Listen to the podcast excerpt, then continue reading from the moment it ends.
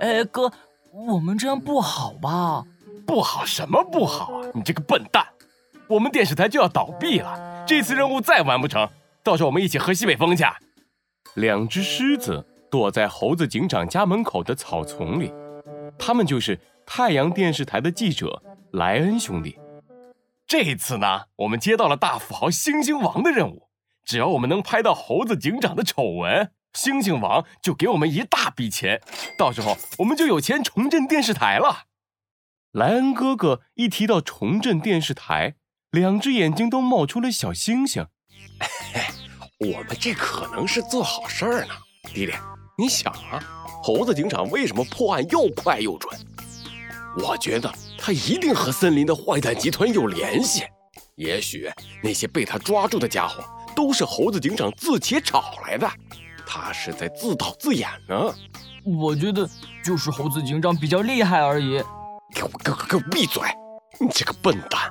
快快快快，把相机对准猴子警长，一定要拍到猴子警长做坏事的照片，至少，至少，至至至少把猴子警长抠鼻屎的样子拍下来，这也算是个新闻。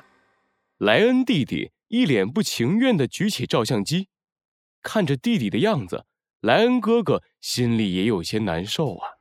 哎，好弟弟，哥哥也不想让你做这些事儿，可是这都是为了电视台呀。啊哥，猴子警长出来了。莱恩弟弟的镜头里，猴子警长甩了甩手脚，做了几个热身动作，然后迈开步子，开始了一天的晨跑。快，咱们快跟上去。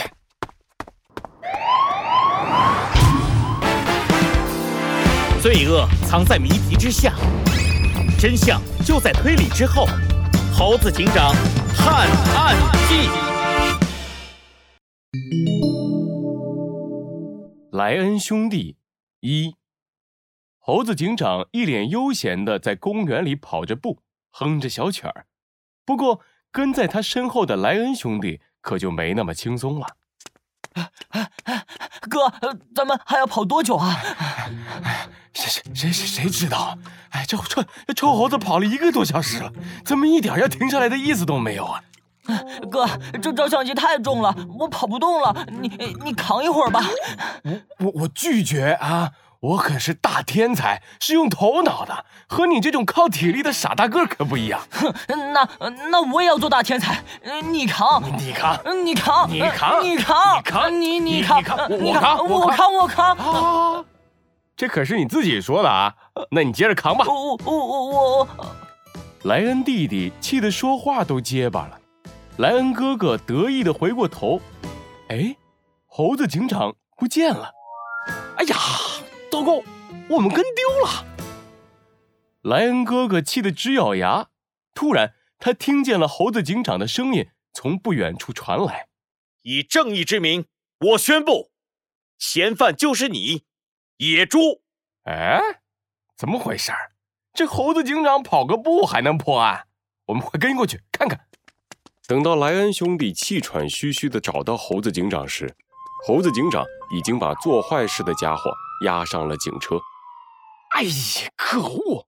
我们什么都没有拍到啊！哥，咱们要不算了吧，回去拍点花花草草，生活更美好。美好什么呀？快跟上，继续跟着猴子警长。我就不信，我们什么也拍不到。就这样，莱恩兄弟每天都跟在猴子警长的屁股后面。一转眼，三天过去了。可恶！可恶！可恶！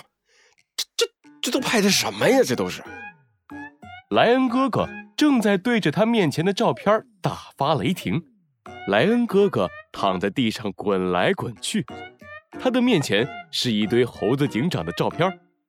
哎，哥，这不拍的挺好的吗？你看猴子警长这张，哇，多帅，多威风，多正义呀！哎呀，哎呀，哎，疼啊疼！我让你威风，我让你帅气。莱恩哥哥揪着莱恩弟弟的耳朵，大声说：“我们要拍的是猴子警长的秘密，是丑事儿，是坏事儿。猴子警长做坏事儿，这才是猩猩王要的。”呃呃，哥，那可怎么办呢？猴子警长做的都是好人好事，我觉得我们是拍不到了。莱恩哥哥摸着自己的下巴，陷入了沉思。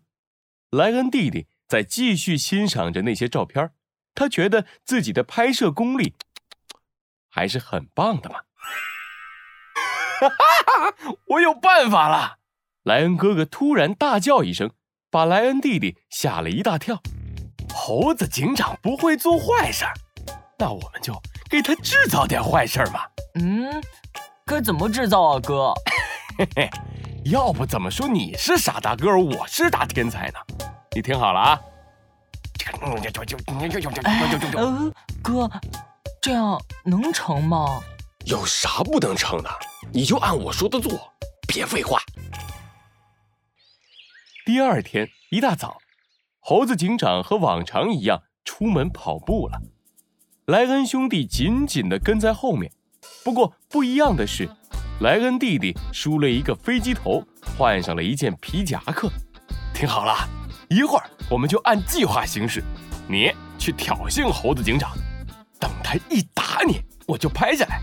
嘿嘿，这样我们就可以在新闻里写猴子警长殴打森林居民，哈哈，真是太刺激了。呃，哥，我怕，怕怕怕怕什么怕？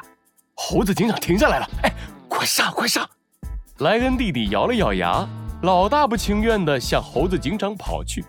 他鼓起勇气，大声喊道：“欧啦哦啦哦啦哦啦，臭猴子，你挡到大爷的道了！”猴子警长回过头，用锐利的眼神盯着莱恩弟弟。莱恩弟弟好不容易鼓起的勇气，立马烟消云散了。完蛋了，完蛋了，完蛋了！哎呀，我先给猴子警长道个歉，他应该能原谅我吧。就在莱恩弟弟两腿一软，准备道歉的时候，猴子警长突然露出了笑容。哎，正好，你来的太及时了，快过来，快过来，帮我扶住这个长椅。哎哎哦哦哦，好的。猴子警长从口袋里掏出工具，叮叮当当，没几下就把公园里的长椅子修好了。真是太感谢你了！这个长椅坏了，要是有人坐在这里，多危险啊！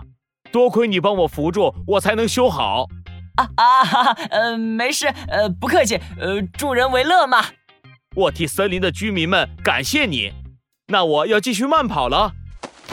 再见，猴子警长拍了拍莱恩弟弟的肩膀，慢悠悠地跑走了。莱恩弟弟带着灿烂的傻笑回到了莱恩哥哥蹲的地方。嘿嘿，哥，猴子警长表扬我嘞。哎呀，你你你这个笨蛋啊！